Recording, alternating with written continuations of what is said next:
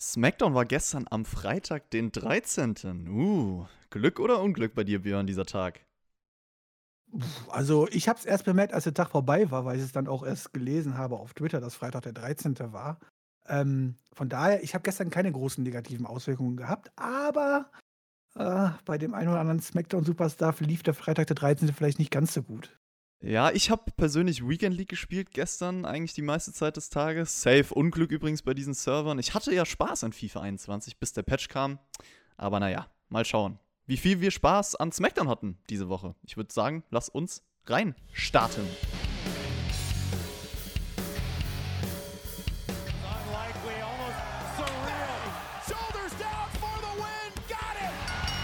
Am Freitag war es bei WWE wieder Zeit für SmackDown.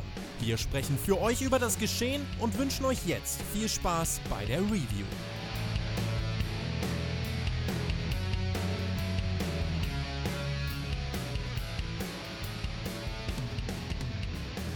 Ein großer Name von Raw taucht auf. Rey Mysterio und Seth Rollins sollten ihr finales Kapitel bestreiten. Das und mehr jetzt. Ihr hört den Spotfight Wrestling Podcast mit der Review von der aktuellen SmackDown-Ausgabe. Ich bin der Chris und an meiner Seite ist der Björnstar. Hello. Hey, yo! In dem Fall ja bei unserer Aufnahme jetzt Namen zusammen, aber wer weiß, wann die Zuschauer das hier hören. Also ein Mahlzeit zusammen. Ja, mir geht's gut. Ich hoffe, dir auch. Äh, ich habe mir schön heute Nacht SmackDown angeguckt, bin dafür extra aufgestanden. Sprich, ich habe gearbeitet, schlafen gegangen, aufgestanden zu SmackDown und danach wieder schlafen gegangen, wenn das nicht vorbildlich ist, oder? Auf jeden Fall. Nur um dieses Live-Erlebnis zu haben. Weißt du, weil die Leute, die sich dann immer nur die Highlights angucken oder SmackDown im Nachhinein angucken, die ja gar keine Werbung mehr haben und sowas halt, die haben ja gar nicht mehr ein richtiges Live-Feeling, weißt du, wie sich das anfühlt, wenn du gerade in ein Match reinkommst und dann wir gucken uns jetzt fünf Minuten lang Statistiken von Dozen an. Das ist viel schöner als alles andere. Du musst auf jeden Fall bei deinem Mahlzeit bleiben, weil das ist ja so dein Trademark-Ding und die Leute wollen das hören. Ich habe zwar letztes Mal, du hast ja gar nicht deine typischen Sprüche am Ende gebracht und da, ich weiß nicht, gab es da irgendwelche Beschwerden? Ich habe es nicht gelesen.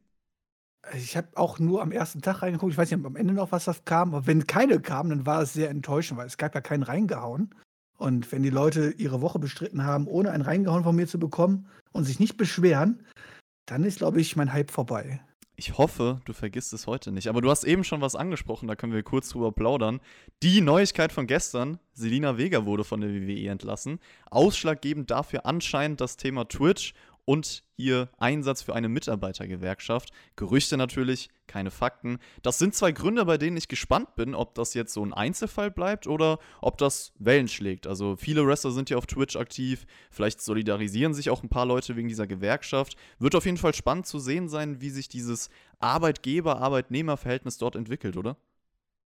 Hm, ja, da schauen wir uns mal an. Ich finde es gerade sehr lustig, dass du glaubst, dass ich darauf angespielt habe wegen Freitag den 13. und dass mancher Superstars da vielleicht Pech hatte. Das meinte ich gar nicht, Ach aber. So. Jetzt bin ich gespannt. ja, äh, zu was es dann kommt, das werde ich dir dann gleich erzählen, wenn wir die Review machen. Ähm, ja, aber natürlich schon schade mit Selina Vega. Ich kann ihre Position aber vollkommen nachvollziehen. Ähm, Gerade wenn man dieses Arbeitsverhältnis in Amerika sieht. Äh, das ist natürlich komplett was anderes, als wir es hier mit uns in Deutschland vergleichen können oder in vielen, vielen anderen gesitteten Ländern, ja, ähm, wo es auch sowas wie Arbeitsrecht gibt. Aber wenn man dieses Arbeitsverhältnis dort sieht, dort, sie haben mehr oder weniger alle eine Scheinselbstständigkeit, müssen sich aber trotzdem komplett ähm, ja, der Firma quasi hingeben und dürfen dann auch mehr nichts mehr nebenbei machen und so. Das wird bei uns in Deutschland bis jetzt alles andere als legal. In Amerika sieht das alles ein bisschen anders aus. Ähm, dass Vince McMahon jetzt kein Freund von Gewerkschaften ist und so, das darf man jetzt auch nicht Vince McMahon persönlich irgendwie übel nehmen. Das sieht wahrscheinlich mehr oder weniger jeder Arbeitgeber so. Wahrscheinlich, wenn ich Arbeitgeber wäre, hätte ich wahrscheinlich auch nicht Bock auf eine Gewerkschaft oder sowas halt so. So ehrlich und offen muss man wahrscheinlich sein. Und die jetzt alle, die jetzt dann auch ankommen und so, ah, das würde Toni kann ja viel besser machen und der lässt das zu. Ja, dann wahrscheinlich aber mehr aus Marketinggründen als aus äh, firmenpolitischen Gründen. Denn ähm, da kann ich zumindest die Arbeitgeber irgendwie so ein bisschen die Seite auch verstehen. Ähm, trotzdem natürlich nicht alles toll, lässt natürlich wieder ein bisschen böses Licht auf die WWE rücken und das auch nicht ganz unverdient. Ist aber wahrscheinlich halt eher, naja, den Verhältnissen da unten geschuldet als der WWE wirklich selber, denn ich glaube, wenn man sich in Amerika mal umguckt, was Arbeitsrecht und so weiter angeht, dann tut sich da wirklich keine Firma wirklich irgendwie in ein richtig tolles Licht stellen.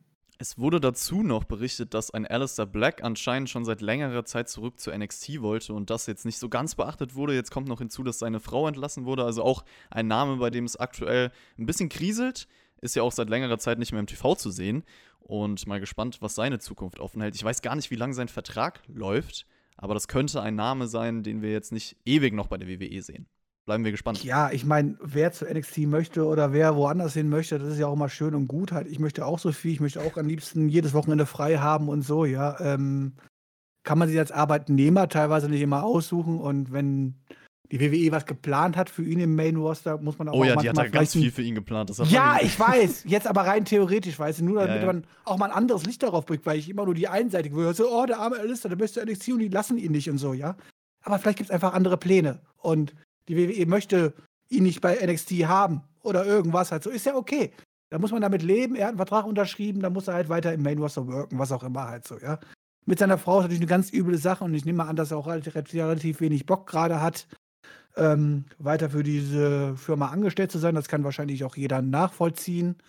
Ähm, naja, dann schauen wir mal, wie sich das entwickelt. Ne? Ähm, kann sich auch ganz schnell wieder drehen, das Blatt. Also das geht immer so schnell, dann werden auf einmal fünf Scheine mehr dahingelegt oder so und auf einmal ist Alistair Black wieder der größte WWE Company Guy. Das geht ganz schnell. Wenn ihr noch mehr zu dem Thema Selina Vega und so hören möchtet, also detaillierter einfach, dann gönnt euch gerne Hauptkampf. Die Folge ist schon auf Patreon online und erscheint auch morgen auf YouTube. Wir starten jetzt rein mit unserem Thema, und zwar SmackDown vom 13.11.2020. Der Universal Champion Roman Reigns kommt mit Paul Heyman heraus, erklärt, dass er alle Leute um sich herum relevant machen würde. Bestes Beispiel Jay Uso. So, und dann eine Woche vor dem Event spricht Roman Reigns endlich mal seinen Survivor Series Gegner, Randy Orton, an. Das wurde aber auch Zeit. Und ein Mann hat aber was dagegen, dass es nur um Randy Orton geht, nämlich der Mann, der sich bei Raw den Titel holen kann, Drew McIntyre. Er ist bei SmackDown heute möglich gemacht durch unsere gute alte Brand Invitation Regel. Ich würde ja eigentlich sa sagen, dadurch, dass es jetzt so Survivor Series ist, Raw vs. SmackDown bevorsteht, ist das theoretisch der einzige Zeitpunkt im Jahr, wo es in Ordnung ist, beim anderen Brand aufzutauchen. Also einfach, weil man es durch diese Story begründen kann. Problem ist halt, man macht es auch sonst immer. Ja, Björn, Drew McIntyre bei SmackDown, deine Meinung? Puh, also ich sag, ich stimme dir zu, ja, zu Survivor Series kann man das machen. Ähm, wenn man nach den alten Regeln geht, die uns immer noch erklärt worden sind, was anderes wurde mir uns ja immer noch nicht verkauft, darf er ja auch viermal auftreten, dann müssen wir einfach ein, eine, einmal jetzt abziehen, dann darf er noch dreimal. Auf der anderen Seite kommen wir gleich in diesen, in dieser Storyline oder in dieser Storyline des Abends zu einem Twist und einer Ansetzung eines Matches, was dann allerdings nicht offiziell angesetzt werden wieder darf, was wieder total sinnlos ist, weil es war ja auch bis jetzt nie ein Problem gewesen, dass einfach ein War Superstar gegen einen Spectrum Superstar antritt. Und ähm, ey, mal ganz ehrlich, die WWE soll einfach mit ihren Regeln aufhören oder sowas halt so oder wirklich mal ja, sich an irgendwas halten, weil das ist halt schon wieder alles so verwirrend, da darf man halt in, in, dieser eigenen Perspektive, wenn man das auf den heutigen Abend sieht, ist das alles immer sehr sinnvoll. Wenn man das immer langfristig betrachtet und überlegt, wie halt vor kurzem noch mit einem War gegen SmackDown Superstar Match umgegangen ist und dann heute auf einmal erzählt wird, ja, das geht nicht, wir müssen heute unbedingt ein Sensen-Match machen, weil ein normales Match kann ich zum Beispiel nicht ansetzen, dann bekomme ich halt innerlich eine Krise. An sich war es aber cool, Drew McIntyre zu sehen. Also er kam irgendwie cool hier rüber und er. Er hat die Show aufgewertet, definitiv. Ja, das muss man sagen. Er hat dann auch über das letzte Aufeinandertreffen zwischen ihm und Reigns gesprochen, als er Reigns aus dem Rumble-Match geworfen hat, um das zu gewinnen. Das war auch schön, dass man das aufgreift. Und Heyman muss ja auch immer noch erstaunt sein von McIntyre, der nämlich seinen Klienten Brock Lesnar in fünf Minuten bei WrestleMania besiegt hat, während Reigns nicht mal da war. McIntyre hat seinen Platz an der Spitze eingenommen in dieser Zeit, sagt er. Und bei Survivor Series wird er das beweisen. Reigns erwidert nur, dass keiner ihn kennt. Alle schauen SmackDown wegen Reigns. Er schaut Raw nicht. Keiner schaut Raw. Und das war ein Shoot. Ja, gib ihm Reigns, ne?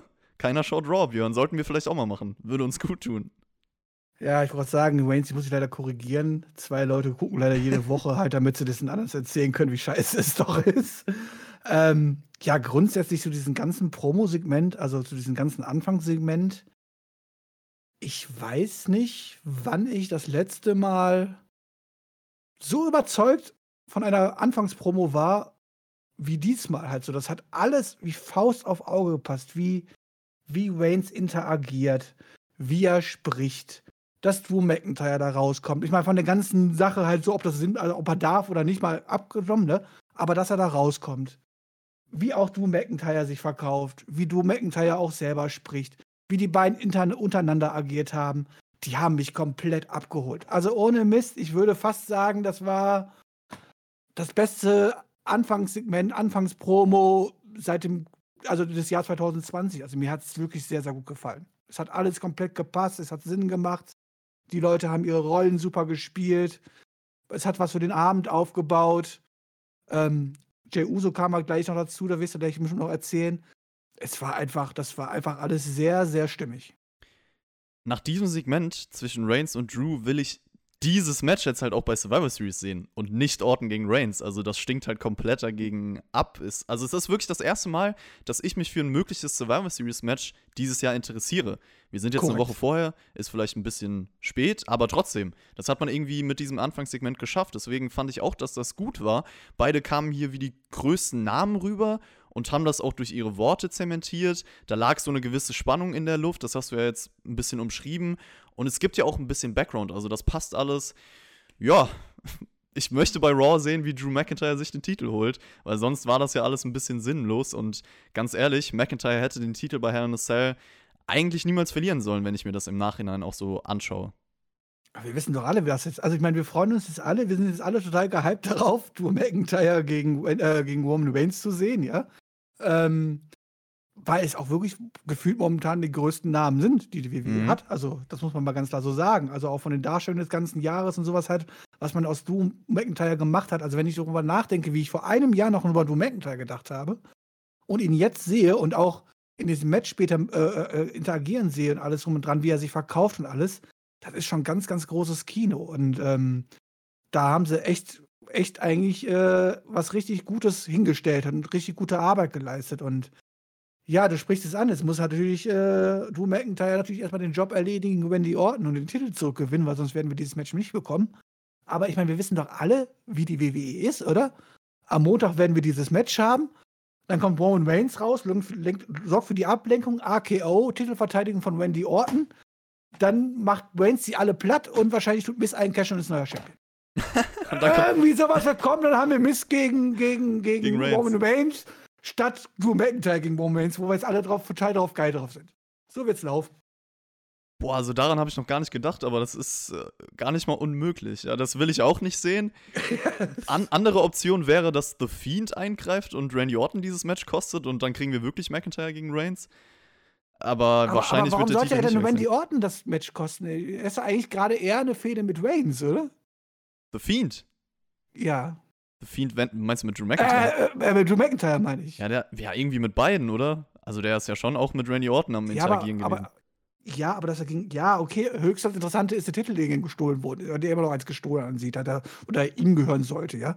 Aber eigentlich tut er ja mehr mit, mit Wu interagieren jetzt als mit Orten. Aber naja, schau Naja, man hat auch viel mit dem Haus gemacht, was ja damals von Orten abgefackelt wurde. Das hat man wieder das ins ist richtig. gerufen. Ja, da habe ich auch schon wieder fast wieder vergessen. Das ist schon wieder drei Wochen her. Im Endeffekt bin ich ehrlich, ich will einfach, dass Drew McIntyre das Ding gewinnt, so aus Fanperspektive, weil ich das Match sehen will. Der Rest ist mir auch egal. Dann soll halt Fiend. Orton das Match kosten. Von mir aus macht das, äh, gibt einfach Drew McIntyre den Titel, weil der Typ hat's drauf, hast du eben schon gesagt. Und Randy Orton als Champion aktuell, ich brauch's einfach nicht. Ich bin ehrlich. Da nee, gibt mir, auch, gibt mir auch relativ wenig. Ich meine, Orton hat mir dieses Jahr so viel gegeben. Also Orton ist einer meiner Top-Guys dieses Jahr. Und haben, das habe ich ja niemals so erwartet, ja. Also die Storylines, die er hatte, waren echt gut und so. Aber ihn jetzt als Champion zu sehen und so, gibt mir jetzt auch relativ wenig, muss ich sagen. Das Anfangssegment bei SmackDown war noch nicht ganz vorbei. Jay Uso kommt raus, du hast es schon erwähnt, legt sich mit McIntyre an. Genau wie Brian und Owens wird er McIntyre heute in seine Schranken weisen müssen. McIntyre schubst ihn dann nur um, kümmert sich um Reigns. Also dieses Segment hat man auch noch, oder dieses Element hat man auch noch in das Segment eingebaut. Jay Uso versucht sich halt weiter Respekt von Reigns zu verschaffen, folgt seinen Anweisungen. Und dafür hat ihn Reigns backstage auch erstmal schön zusammengefaltet. Also schreit ihn wirklich an, meint, ich bestimme hier alles. Ich habe nie gesagt, dass du dich da draußen in meine Angelegenheiten einmischen sollst. Und ja, das alles hat so die ersten 20 Minuten von SmackDown eingenommen, Björn. Ja, und auch das wurde super verkauft. Also erstmal wie überspielt, in Anführungszeichen, Jey Uso da rausgerannt kommt und sich da aufspielt, ja. Ähm, das hat er wunderbar überspielt. Vielleicht ein bisschen zu tick überspielt, meines Erachtens, wäre vielleicht nicht natürlich rübergekommen, wenn er sich normal aufgeregt hätte und in den Vordergrund gespielt hätte, ja. Aber man wollte halt präsentieren, dass er sich jetzt da unbedingt so in, in den Vordergrund stellen möchte. Ähm, und man hat auch direkt gesehen, während er da rauskam und während Jay Uso interagiert hatte mit Drew McIntyre, dass ein, Wendy, äh, dass ein äh, Roman Reigns davon nicht begeistert ist. Das ist einfach alles perfekt rübergekommen. Das hört man einfach alles so eins zu eins abkaufen. Und deswegen war ich auch froh, dass es danach direkt die Konfrontation gab von Roman Reigns, wo er das erste Mal dann auch wieder mal ein bisschen lauter geworden ist und nicht dieses ruhige Art, die er sonst immer so hat und Jey Uso richtig zu Sau gemacht hat. Ähm, perfekt, wie man da die Rollen verteilt und ähm, mal gucken, wie lange sich das Jay gefallen ist. Das habe ich mir auch notiert. Also, dass Reigns ja sonst immer sehr ruhig, besonnen, bedacht ist bei seinen Promos und hier ist er wirklich mal laut geworden. Dementsprechend kommt das auch wirklich beachtlich rüber, wenn er das mal tut. Also, das verstärkt nochmal die Situation und man kann einfach sagen, sein Wort hat Gewicht. So. Ja, Gewicht, äh, das hat auch der IC-Title auf der Schulter von Sami Zayn. Boah, was eine Überleitung, crazy. Ich dachte, du wolltest zu Otis kommen, aber okay. Das hätte sogar auch gepasst. Nee, aber wir sind erstmal ja. bei Sami Zayn und dem IC-Title. Der beschwert sich im Ring über sein Titelmatch jetzt gegen Apollo Crews, was folgen sollte. Alles Sabotage vom WWE-Management. Und dann kriegen wir Zayn gegen Crews um den Titel. Eigentlich. Da habe ich eine Frage. Stell mir die Frage, ich werde sie dir nicht beantworten können, aber mach es. Okay, aber er beschwert sich ja darüber, dass er quasi erst eine Stunde vorher quasi von diesem Match erfahren hat, ne? War das nicht schon ich länger bin, bekannt? Das ist jetzt meine Frage. Ich bin mir nicht sicher, aber ist das nicht schon seit irgendwie vier, fünf Tagen auf Twitter irgendwie gepostet worden, dass die gegeneinander antreten?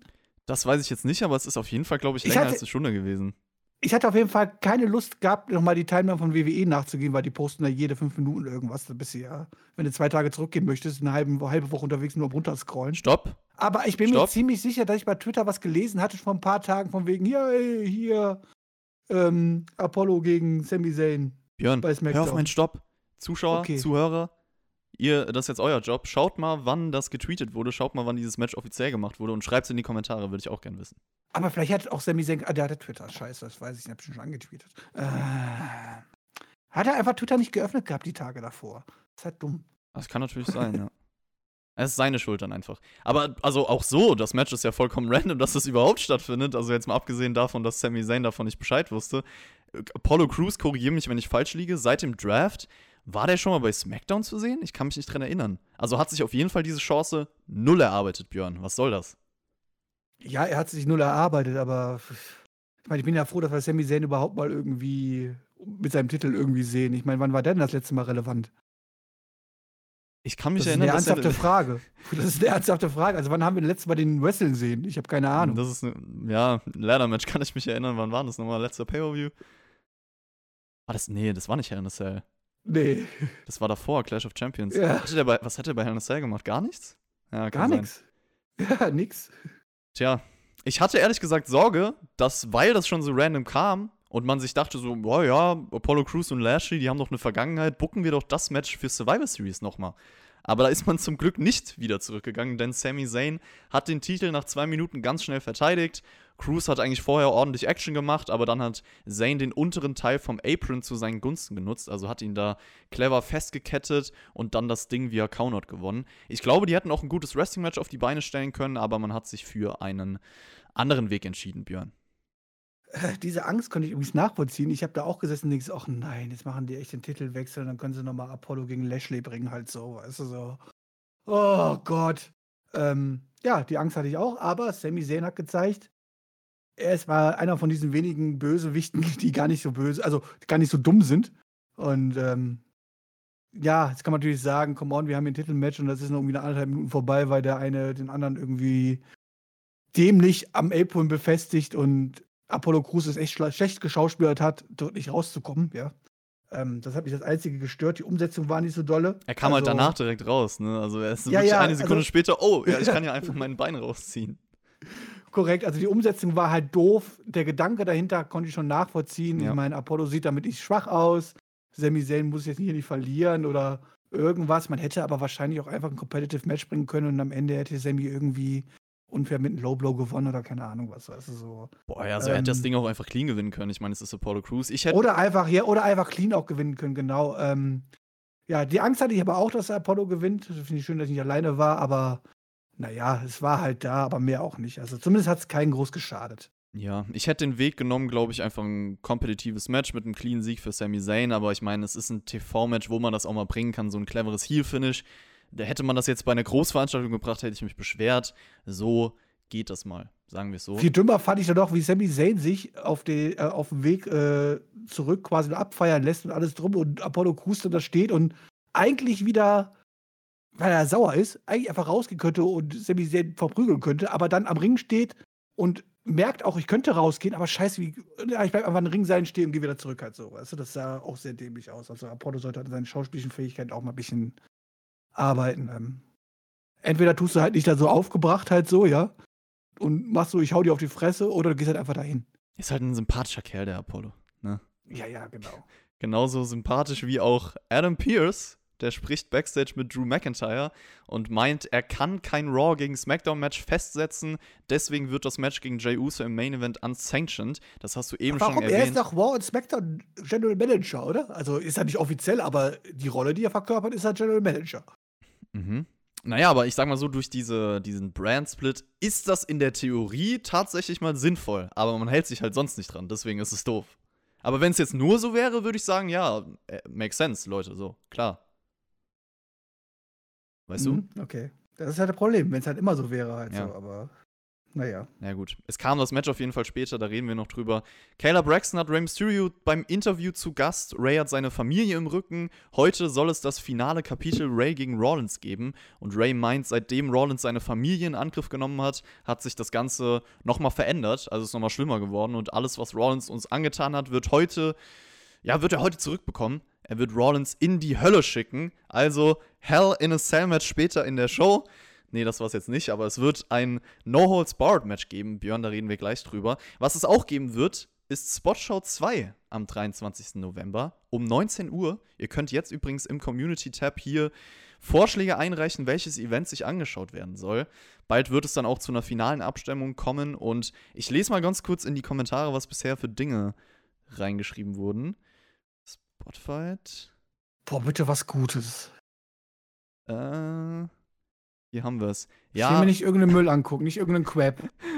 Nee, also letztes Mal dachte ich wirklich, wir müssten uns Hell in a Cell 2019 anschauen, aber da war ich froh, dass. Alter, Alter, oh, bitte kein Pay-Per-View, der erst irgendwie zwei Jahre her ist oder so. Also mindestens zehn Jahre oder so. Ich habe keinen Bock, irgendwas zu sehen, weil ich erst vor zwei Jahren drüber geraged habe. Also tut es dem Björn nicht an, dass es irgendeine schlechte Show war. Er will was Gutes sehen. Ich lese hier so Sachen wie, aber wird es wirklich nur ganz spontan. Ich weiß jetzt nicht, was die meisten Likes hat oder so. Das kommt ja dann alles noch raus. Guck mal, King of the Ring 1996 könnte was für dich sein. Ja, definitiv kann man machen. WrestleMania 26 steht hier noch. Survivor Series 2016 ist ein bisschen neuer. Also ich glaube, alles Mögliche. Am Ende wird sich das entscheiden. Okay. Ja, WrestleMania 26 wäre auch noch okay. Wobei, WrestleMania habe ich so oft wieder alle gesehen, aber ja, ich bin mal gespannt. Also, ich meine, das Publikum will ja auch, also mal ganz ehrlich, ihr wollt ja auch Spaß daran haben. Deswegen, es fehlt bitte nicht irgendwas von den letzten Jahren, weil da war eh nur Müll dabei. Wenn es irgendwas von den letzten Jahren wird, dann könnte es gut aus oder durchaus sein, dass eine Sasha Banks dann ein Match hatte. Die kommt auf jeden Fall hier dann als nächstes bei SmackDown heraus, betont, dass sie am Höhepunkt ihrer Karriere steht und jede Frau sich in der Division anstrengen muss. Kleine Kampf. Weil sie einmal den Titel verteidigt hat. Ja, jetzt, jetzt hat sie Eier bekommen. Jetzt darf sie auch ein bisschen reden, ne? Das erste Mal in ihrem Leben, in ihrer Karriere. Und es gab dann auch so eine kleine Kampfansage an Carmella. Bailey unterbricht sie. Hinterix dann aber wie letzte Woche den Superkick und den Facebuster von Carmella gegen Sasha, Björn. Ja, das war mal Entwicklung, oder? Das war mal was okay, Neues. es, es, man könnte jetzt sagen, ja, wir haben Entwicklung gesehen, denn anscheinend arbeiten jetzt Bailey und Carmella ja zusammen. Weil Bailey hat für die Ablenkung gesorgt, damit Carmella Hinterix angreifen kann. Also, das ist ja. Aber sonst, ähm, ja, gleich wie letzte Woche. Entwicklung war auch, dass es nicht auf der Stage stattgefunden hat, sondern im Ring, ja? Man muss auf die Ach Details so, achten. okay. Ah, okay, ja, ja, ja. Nee, es war natürlich nichts Neues. Also wirklich genau. Und was ist das Carmellas neue Rolle? Was ist das jetzt? Einfach, sage ich mal, Charlotte in Jung oder? Ist, ich weiß, wie viel jünger als Charlotte? Ist sie jünger als Charlotte? Das kann ich mir eigentlich gar nicht vorstellen. Ich gucke jetzt nach. Die Zeit Ich glaube schon, wir. dass sie, ich glaub schon, dass sie jünger als Charlotte ist, oder? Charlotte- Wenn nicht, spricht das nicht für Charlotte. Charlotte Flair ist 34 Jahre alt. Und Carmella ist das 31?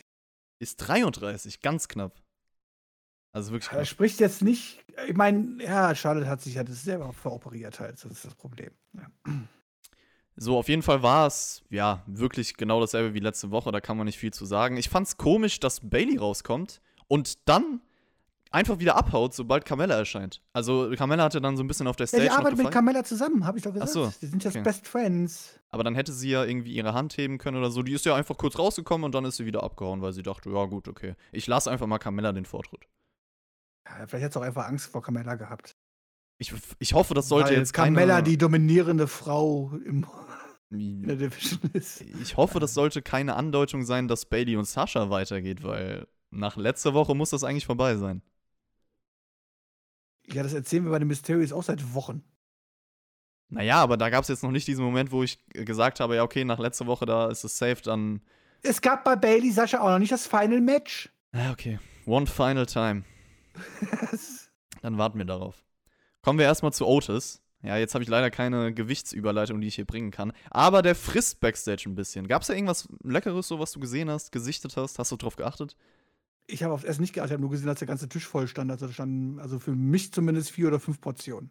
Ja, das stimmt. Der hat sich, Für Otis halt vielleicht eine Vorspeise, okay. der hat sich ordentlich am Buffet bedient. Sigler und Root machen sich dann drüber lustig, dass Otis da alleine sitzt. Der ist richtig wütend. Highlight, mein persönliches Highlight, ganz klar, wie Sigler dieses Lied angestimmt hat. Kennt ihr alle? Oh Mandy, where you came and you gave without taking. Schöner Song. Sehr schöner Song, ja. Schöner Song? Ja, was war das in diesem Segment? Otis sitzt da und frisst? Ja, sing doch lieber Es Oh sich- Mandy. Es wird sich über ihn lustig gemacht. Sing. Er schmeißt den, er schmeißt den Tisch um. Vorbei. Ja, sing es einfach weg.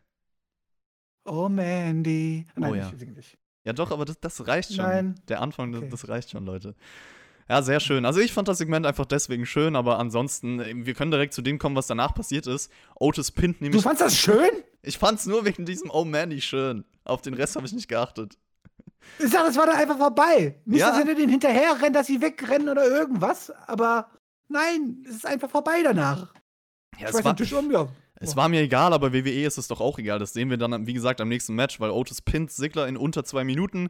Ich weiß auch nicht, warum man jetzt zurück zu Otis Sigler geht. Die hatten ja sogar ein WrestleMania-Match. Äh, Alle fühlen sich irrelevant an, also jeder Teilnehmer in diesem Match, ob Sigler ist, ob es Root ist, ob es Otis ist, keiner hat eine Richtung. Letzte Woche hat Otis noch gegen Rollins verloren, diese Woche ein schneller Sieg. Ich glaube, man hat selber keine Ahnung, was man mit ihm machen soll. Also das war Filler, Björn. Ja, aber letzte Woche hat er nur knapp verloren. Und er hat sich ja nicht richtig konzentriert. Dafür kriegt er hoffentlich vielleicht bald einen Trainer, aber dazu kommen wir ja gleich. Ähm, ja, was soll ich sagen? Also, come on. Also, also ich sag, Dolph Ziggler mit Robert Wood zusammen ist halt das gleiche Clownspaar wie Miss und Morrison. Das ist halt einfach. Pff. Mir ist es bei denen auch fast egal, dass, die in zwei, dass, dass ein Dolph Ziggler mittlerweile in zwei Minuten gegen Otis verliert. Das ist, es ist, mir ist es mittlerweile echt einfach egal. Ja, Chad Gable ist es nicht egal gewesen, wie es so mit Otis weitergeht. Du hast es eben angesprochen. Generell, ich glaube, seitdem er nicht mehr Shorty G genannt wurde, das hat er ja Backstage schon angesprochen, war er jetzt ein paar Wochen weg. Jetzt ist er wieder da, spricht mit Otis, will sein Mentor sein. Er hat die Alpha Academy gegründet. Und ich weiß ja nicht, was hältst du davon, Björn? Also, ich persönlich finde, natürlich müssen wir abwarten so. Das kann sich auch in eine coole Richtung entwickeln, aber von diesem Shorty G-Gimmick jetzt direkt wieder in so eine Art Gimmick zu gehen, mit Otis so einen Comedy-Typen reinzuholen, ich hätte mir halt gewünscht, dass er einfach der authentische Wrestler ist, ohne dieses Gimmick aufziehen zu müssen. Ich, vielleicht wechselt Otis jetzt dadurch seine Rolle, dann wird's besser, keine Ahnung. Vielleicht ist das auch so ein bisschen angelehnt an Thatchers, Thatch S, Thatch Can. Voll der Zungenbrecher, sag das mal, Björn. Nein. Warum sag's? Thatchers, Thatch S, Thatch Can. Nach zehn Bier beim Community-Treffen. Okay, abgemacht. Okay. Ja, Alpha Academy. Bist du dabei? Ja, geil, oder? Ich meine, von einem Witzgimmick in das nächste Witzgimmick. Es passt zu Shorty, äh, Chad Gable, sorry. ähm. Vielleicht wird's ja kein. Witzgimmick. Ja, glaubst du, dass die WWE so ein Gimmick ernsthaft darstellt? Ja, das Problem Ich ist, meine, er hat, er, er hat danach ganz grimmig geguckt, also vielleicht will er ihn ja auch Otis auch nur reinlegen, ne? Aber ähm, wenn ich diesen Flyer schon wieder gesehen habe und so, das ist halt, das wird Mhm. am Ende wieder Vince-Humor. Mhm. Ja, da fürchte ich mich auch vor. Also vor allem, weil man Otis jetzt mit reinzieht. So, das, das sagt schon genug und du hast recht, das könnte leider diese typische WWE-Schiene annehmen. Dabei ist es so einfach mit Chad Gable. Es ist so einfach, Ladies and Gentlemen. Es wäre so einfach. Naja. Ein Videopaket fasst dann die Rivalität zwischen Ray und Rollins nochmal zusammen und wir kommen jetzt zum, Zum 20. Mal. finalen. Kapitel dieser Fehde. No Holds Barred, Rollins gegen Ray. Die Frage war natürlich, auf welcher Seite steht Murphy. Letzte Woche hat er Rollins geholfen, aber da läuft ja auch was mit Elia. Letztes Kapitel sollte auch heißen, das letzte Match und das finde ich eigentlich positiv, Björn. Ich gehe mal davon aus, du auch, weil die Fehde geht jetzt schon lange, reicht. Man könnte sich jetzt auf die ganze Sache mit Murphy einfach konzentrieren. Also, dass es jetzt ein letztes Match gab und alles drum und dran, das finde ich sehr, sehr positiv. Denn das Ding muss jetzt mal ein Ende haben. Dass es das letzte Match ist bei einer Weekly-Show, nachdem eine Person ein Auge verloren hat, der Familie zerrissen worden ist, alles drum und dran, ist mir einfach dieser Payoff jetzt am Ende zu wenig. Ich meine, wir kriegen das Match dann halt Ray gegen Sess und das Match war okay, aber auch nicht mehr und es ging eigentlich nur um die Erzählung zu Ende zu bringen und das ist mir halt einfach, wenn man sieht, wenn man diese ganze Story sieht, ist das einfach zu lieblos, zu lieblos hingeklatscht, das Ende einfach so, weißt du? Also theoretisch könnte man das definitiv bei einer Großveranstaltung bringen, aber das ist ja häufiger so, dass WWE sich denkt, oh ja, wir hauen alles schnell im TV raus. Es kamen dann erstmal die Entrances der beiden. Murphy kommt mit Rollins heraus. Ich weiß nicht, warum Elia ganz normal mit ihrer Familie da chillt nach allem, was passiert ist, aber gut. Ray geht auf jeden Fall direkt aggressiv auf Rollins los. Rollins nimmt, nimmt sich den unteren Rücken von Ray vor. Es gab dann so einen coolen Tornado DDT-Konter von Ray aufs Apron, eine Sunset Flip Powerbomb gegen die Barrikade, Suplex aufs Pult. Also man nutzt die Stipulation, bewegt sich außerhalb, nutzt auch den Raum aus. Björn, es gab auch Gegenstände, die ins Spiel kamen, also Treppe, Stuhl, Tisch. Welchen Spot vielleicht äh, fandest du am coolsten in diesem Match? An was kannst du dich erinnern? An den verbotschten 619. Das war ja nicht der coolste bestimmt. Aber daran kann ich mich erinnern. Was mich gefragt, warum ich mich erinnern kann. Ja, okay. Ähm, ähm, der coolste Spot war der DDT auf den Apron. Von Wahrscheinlich für viele auch die Powerbomb von Rollins durch den Tisch, das gab's noch. Schade, dass. Nee, also ich, der Aufbau dahin, den fand ich sehr, sehr cool. Ja. Also, weil die Headstitcher war ja angesetzt und dann wurde es gekontert quasi und dabei oben auf dem Apron alles die Kontrolle zu behalten und das alles so hinzukriegen. Aber haben sie ja nicht. Also das war ja leider Ja, nicht ja, so aber das. Ja, es war nicht so smooth, aber das, für, mich wirkt das halt reeller, als wenn es halt so, weißt du, so. Mhm. Und der hatte nochmal, aber es wirkte nicht verbotscht halt so. Die haben das Beste daraus gemacht. Also ich, für mich wirkt immer sowas halt eher nach, okay, als wenn das alles in einen, einen flüssigen Übergang hat quasi, du, so. Und die Powerbomb danach war halt eine Powerbomb durch den Tisch. Also sorry, ich habe schon die eine oder andere spektakuläre Powerbomb in meinem Leben gesehen. Das äh, stimmt natürlich. Es gab dann noch Und so so spektakulär war sie auch nicht, denn er ist ja ausgekickt. Ja, es gab noch einen Stormversuch auf die Stahltreppe. Der geht aber daneben. Stattdessen slidet Ray auf Rollins und die Treppe nach draußen. Das war vielleicht ein bisschen cooler, weil es neuer war. Also, das war ganz nice. Und dann zieht Rollins den Schutz von den Stuhlbeinen ab, um das Ray ins Auge zu stechen. Durch die Historie eigentlich auch ein ganz guter Moment, so ein ganz guter Er Callback. hätte ja gar kein Auge mehr gehabt. Vielleicht hätte es auch Gnaden, also ein bisschen Gnade und ins selbe Auge. Naja, das ist ja auch wieder heil, haben wir ja später gesehen. Das Ende wird dann eingeläutet. Murphy gibt Rollins den Stuhl, deutet an, Rollins zu helfen, aber haut ihn dann mit dem V-Trigger um, also der endgültige Turn von Murphy gegen Rollins. Du hast schon angesprochen. Oh, wie überraschend. du Du hast hast aber auch gedacht, das kann doch nicht wahr sein, oder? Damit hättest du nicht gerechnet, oder? nicht um. Äh, ja, doch, hätte ich natürlich, klar. was? soll ich, was also, doch, komm doch. jetzt. Also, echt, das verarsch uns hier nicht, echt. Ja, ich, ich rede nicht drum herum. Ich versuch's nicht zu verkaufen, ich versuch's nicht zu worken, ich bin true. Nein, hätte ich natürlich nicht. Aber muss es doch auch gar nicht immer, Björn. Also es Nee, muss doch gar ja nicht immer korrekt. überraschend sein. Ja, ist ja richtig. Ja, ist ja in Ordnung. Auf jeden Fall hast du schon angesprochen, es gab dann diesen gebotchten 619, der zweite geht durch, Frog Splash hinterher, Ray siegt nach 18,5 Minuten. Ich fand das Match aber gut, muss ich sagen. Also kreative Momente drin, Umgebung genutzt, variable, äh, abflugs- abwechslungsreiche Momente mit den Gegenständen.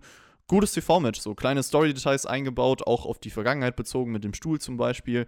Plus, ich fand ehrlich gesagt diesen Moment mit Murphy, auch wenn es nicht überraschend war, trotzdem gelungen als Payoff. Klar hätte man den wann anders noch größer bringen können, aber ich fand's gelungen, alles in allem so. Ich fand's gut, Vor dass man endlich mal was gebracht hat.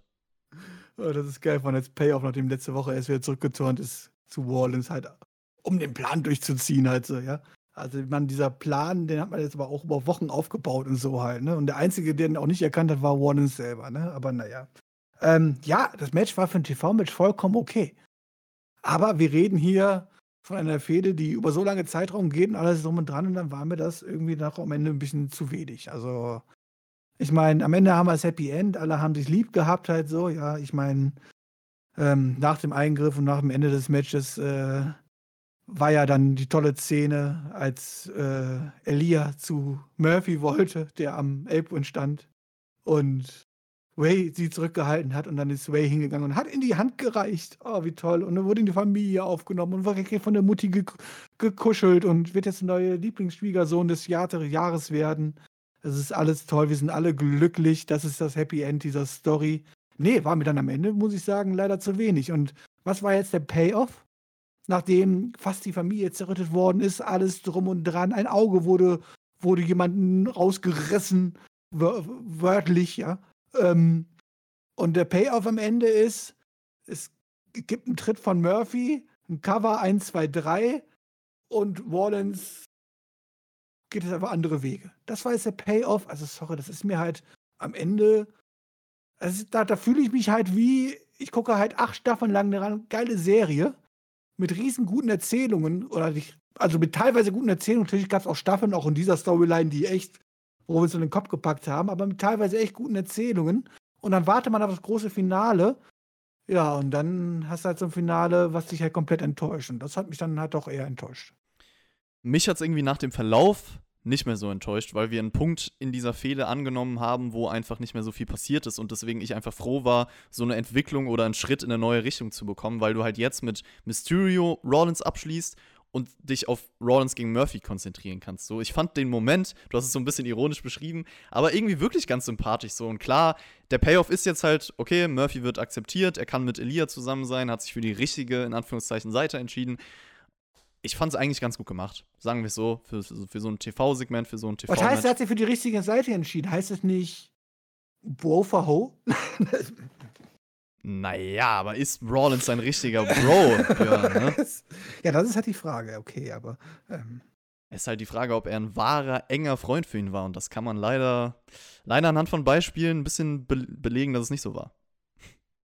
Okay. Apropos Rollins Murphy. Rollins war backstage richtig wütend, wütend natürlich, sucht Adam Pierce auf, äh, will seine Chance, Murphy zu verprügeln, was eigentlich eine gute Promo von ihm war, fand ich, also viel Intensität dahinter. Warum aber, braucht er dafür eine Chance? Ich dachte, WWE-Superstars dürfen sich einfach jederzeit auf die Fresse hauen. Also sobald sie Verträge unterschrieben haben. Deswegen darf das Betty Blue schnell jetzt auch offiziell machen halt und jederzeit Leute attackieren und sowas. Er kann nicht einfach Rollins hingehen zum Murphy und ihn auf die Fresse hauen? Könnte er. Aber mein großes Problem mit der Sache ist, gib mir das Match gerne, baut es auf, aber gib mir es nicht schon nächste Woche. Das wurde ne nämlich ja, für nächste korrekt. Woche offiziell gemacht. Und Leute, was ist denn das schon wieder? Verbratet es hier nicht bitte direkt so. Das ist bei so vielen Programmen in der WWE dasselbe Problem und hier jetzt auch schon wieder. Also das nervt mich einfach.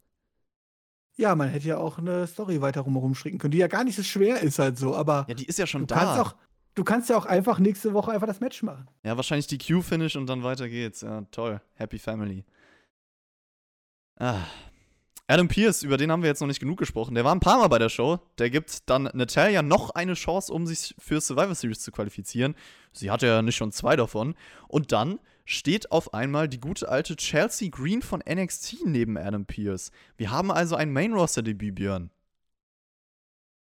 am Freitag des 13. Das ist kein guter oh, ja, okay. Oh, jetzt weiß ich, was du meinst. Ja, ja, doch, jetzt weiß ich, was du meinst. Ja, ja.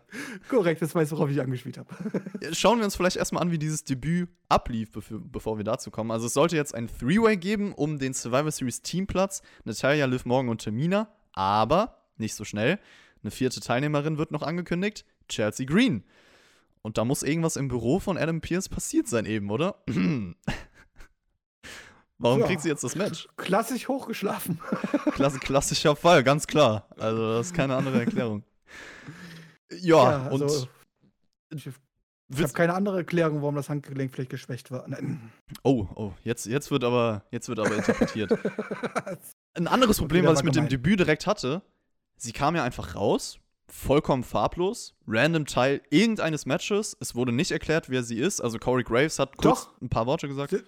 Sie hat gesagt, man wurde gesagt, ja, die war bei NXT schon und hat da gezeigt, was sie kann. Jo. Und das muss anscheinend äh, reichen, ja. Ich meine, sonst beschweren wir uns darüber, dass wir acht Wochen lang immer die gleichen Videosegmente sehen, bevor dann endlich mal jemand kommt oder irgendwas. Hier hat man sie einfach ins kalte Wasser geschmissen. Und ich habe mir auch nur gedacht, ich so, okay, für jemand, der jetzt nicht NXT verfolgt, hier hat er schon wieder gar keine Ahnung, wer das ist. Ja, Mainstream-Fans vor allem. Also die allermeisten, die SmackDown schauen, die haben keine Ahnung, wer Chelsea Green ist. Also ich meine, wir sind ja jetzt ausgenommen und hier generell die Community, wir sind ja alle ein bisschen mehr drin in dem ganzen Wrestling-Geschehen. Aber WWE hat es den Leuten, die Casuals sind, überhaupt nicht versucht, ihnen Chelsea Green schmackhaft zu machen. Also kein Wunder, dass jeder, der hochkommt, wie irgendein weiterer Wrestler im Roster wirkt. Und wenn sich schon niemand für Chelsea Green interessiert, dann. Weißt du, was das Schlimme ist? Ja. Genau das haben sie getan es hat sich keiner für sie interessiert und dann sehen die Leute dieses Match und diese Casual-Leute wissen auch nicht, was passiert ist. Und sie sehen halt nur, da kommt eine vierte Person raus, wie sogar noch groß angekündigt, so, oh, Überraschung, vierte Leute, Person da, kommt da raus, macht ihren Entrance. Dann sehen sie dieses Match. Sie gewinnt am Ende nicht, hat quasi gar keine Overaktion oder irgendwas, wegen der, kommen wir ja gleich zu. Und ja, dann ist diese, also ich meine, ein schlimmeres Debüt kann man quasi eigentlich gar nicht haben, oder? Also.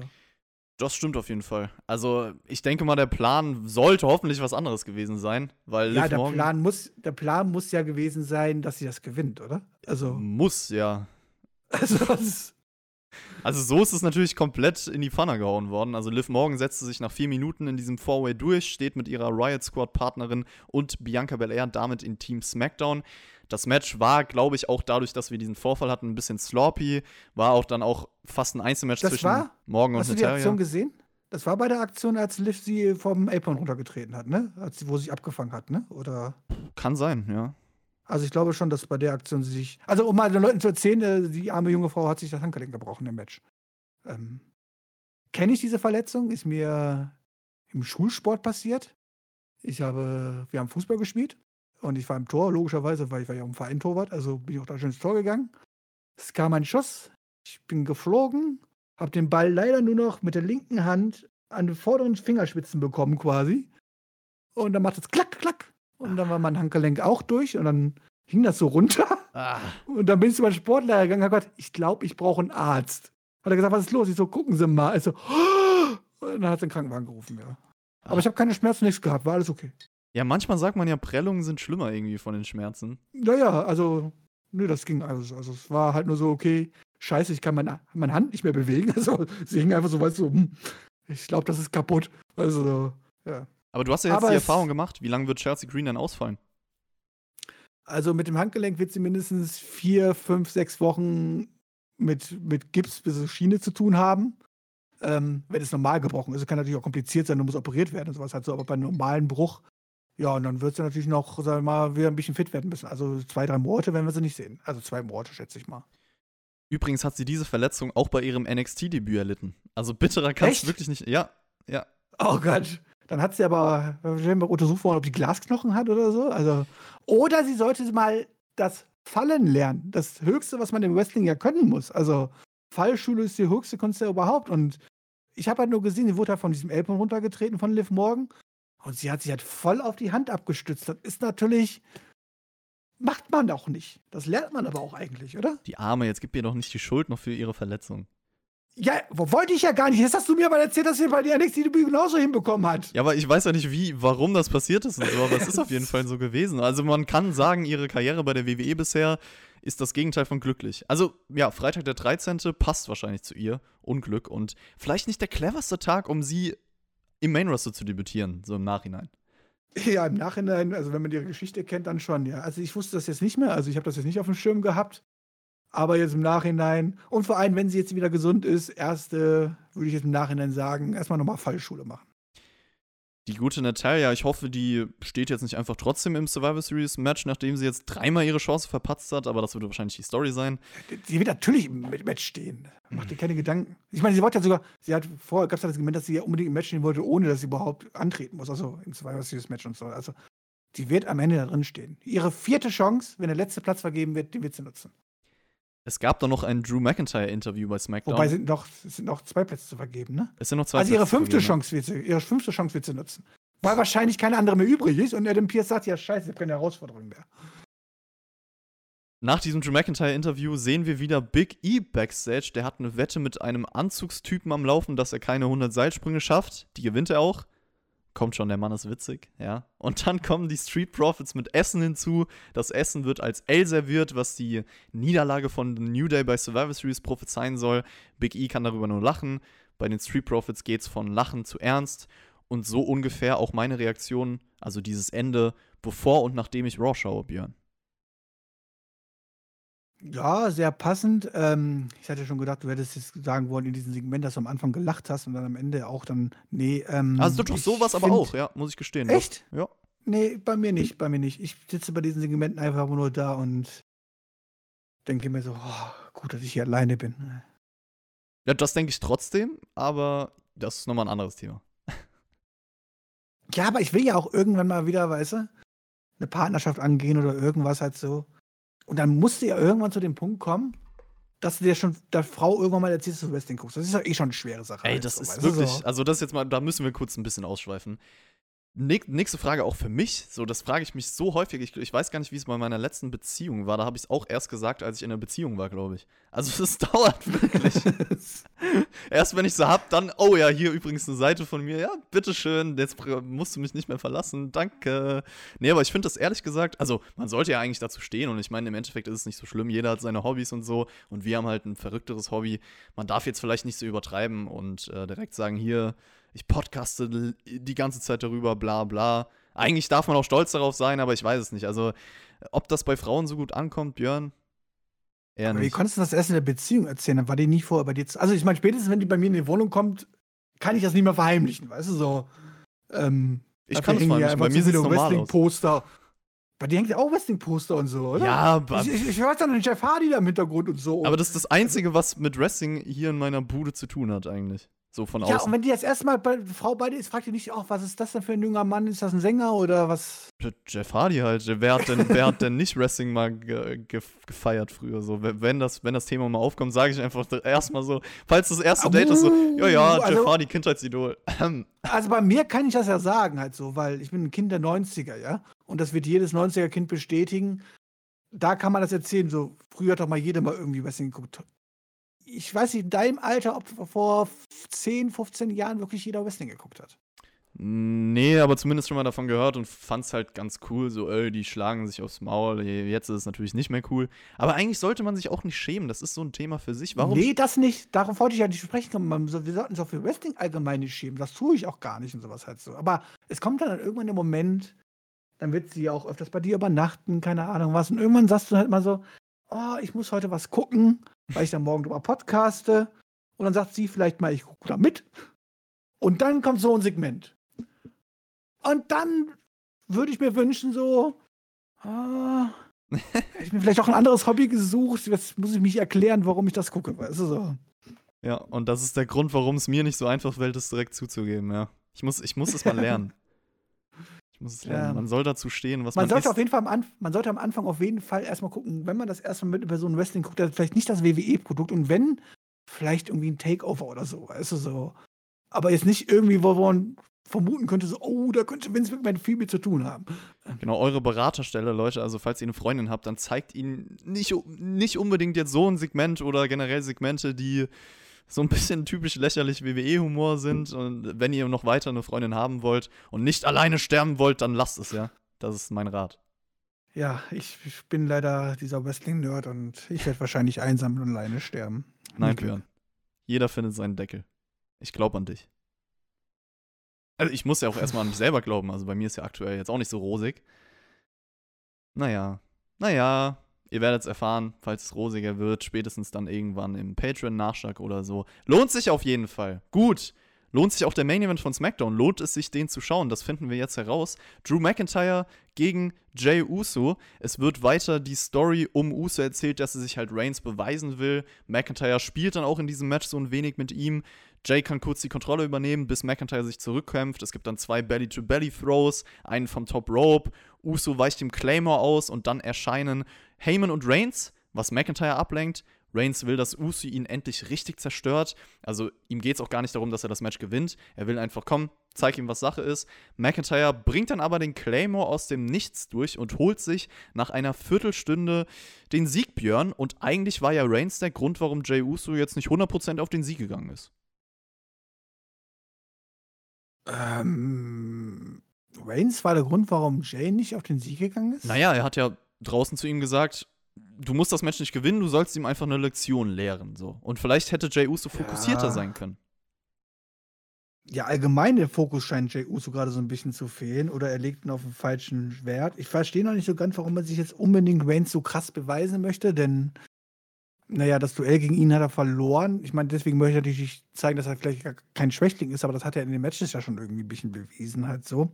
Man stellt halt klar momentan, dass Reigns ja der coole Champion ist, der weiß, wie das Business läuft und ähm, ja, wie man sich quasi als Champion selber beweist und man möchte halt zeigen, dass Jey Uso halt dieser, ja, so ein bisschen gefühlt, weil er die so, so ein bisschen jung, naiv ist und äh, wild und deswegen den Fokus verliert. Wo ich mir aber sage, immer Jungs, ey, wie oft sind die Usos Tag Team Champions und sowas halt so, das ist irgendwie, weißt du, die sollten eigentlich wissen, wie es läuft halt so und ähm, ich finde es ganz interessant, ich bin aber halt echt immer noch sehr gespannt, wo es mit Jey Uso am Ende wirklich hinlaufen wird und ob er davon so profitiert, wie wir es in den letzten Wochen gesehen haben und er nach, nach Waynes in Anführungszeichen immer noch in einer höheren Position steht oder ob man dann einfach wieder fallen lässt. Und ja, man dann sieht aus der Anfangspromo von Waynes, dass er recht hat, dass Waynes die Leute sehr gut in ein gutes Licht stellen kann. Also nicht jetzt positiv für die Reaktion, aber zumindest positiv für die Karriere.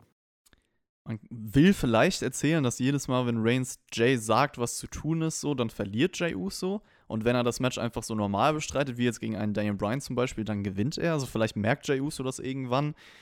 Könnte eine Richtung sein, da könnte man was draus machen. Das Match an sich, Drew McIntyre gegen Jay Uso, war solide, fand ich persönlich. Ist auch richtiges Booking, also Jay Usos Story wird weitererzählt. McIntyre braucht natürlich in seiner Situation aktuell den Sieg. Auch vor allem vor diesem WWE-Titelmatch bei Raw. Und dann gab es noch diesen Staredown zwischen McIntyre und Reigns. Erzeugt irgendwie ein wenig Spannung. Also die zwei fühlen sich einfach groß an. Und ich hab's ja schon gesagt, also das Match muss jetzt eigentlich bei Survivor Series kommen. Wart ab, wir bekommen Mist gegen Reigns. Nur weil damit Orton und Wu nicht schlecht gegen Reigns aussehen müssen. Also wenn du damit recht hast, dann Props. Da, ich bin gespannt äh, für unsere Raw-Review, Leute. Schaltet auf jeden Fall ein. Wie war denn SmackDown, bevor wir zu Raw kommen, Björn? Insgesamt. Ah, Prinzipiell fand ich es ganz gut. Also diese Anfangspromo bleibt mir immer noch im Kopf. Also ich muss sagen, die hat mich echt so überzeugt, wie äh, Reigns allgemein überzeugt mich einfach momentan. Und diese Anfangspromo wieder halt so dieses, auch mit Drew McIntyre zusammen. Drew McIntyre hat dieser Show echt sehr, sehr gut getan, muss man sagen. Auch wenn er natürlich eigentlich offiziell kein Teil des Kaders ist. Ähm, klar gab es so ein paar Sachen, wo man sich sagt, so, uh, muss das jetzt sein, wie ich schon angesprochen habe, dieses finale Match von Ray und so. Prinzipiell war das Match ja gut, halt so, aber ich finde es halt so, ne, da hätte man noch mehr rausmachen können. Das Fatal Four-Way-Match müssen wir einfach komplett aus der, aus, der, aus der Wertung rausstreichen. Wenn wir das mit reinnehmen, muss man echt sagen, das war kacke. Aber das war ja so nicht geplant und alles drum und dann. Das Match war wahrscheinlich auch ein bisschen länger geplant, was auch immer. Ähm, und für eine andere Siegerin. Ähm, aber das, das, das müssen wir jetzt ein bisschen rausstreichen, ja, aus, der- aus der Wertung. Der Main Event war wieder okay, ähm, wobei auch da wahrscheinlich jeder wusste, was kommen wird. Aber man erzählt das mit Jay und äh, Waynes echt sehr gut. Und eigentlich hat mir die Ausgabe am Ende, muss ich sagen, war gut. War okay, war gut. Also, vor allem, wenn man das halt, ne, mit unserer normalen nicht, Niveau vergleicht und mit dieser Road to Survivor Series, die ja wirklich null hypt, wirklich gar nicht hypt. Und dann hat es hier zumindest mit Drew McIntyre und Roman Reigns geschafft, zumindest ein bisschen Hype zu erzeugen. Das stimmt auf jeden Fall. Also Reigns Drew habe ich am Anfang schon erwähnt. Das einzige Match bei Survivor Series in der Theorie, was halt mein Interesse weckt. Das hat man hier bei SmackDown geschafft. Ich finde auch, es war ein gutes Anfangssegment, fühlt sich nach was an.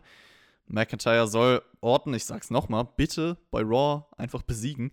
Und äh, dann kam nach diesem Anfangssegment so eine bisschen irrelevante Phase, ein bisschen irrelevante Fillerphase in der Show, finde ich persönlich, bis Ray Rawlins so bei der Ein-Stunden-Marke. Das war dann für mich ein gutes TV-Match und so ein kleiner Payoff in der Fehde.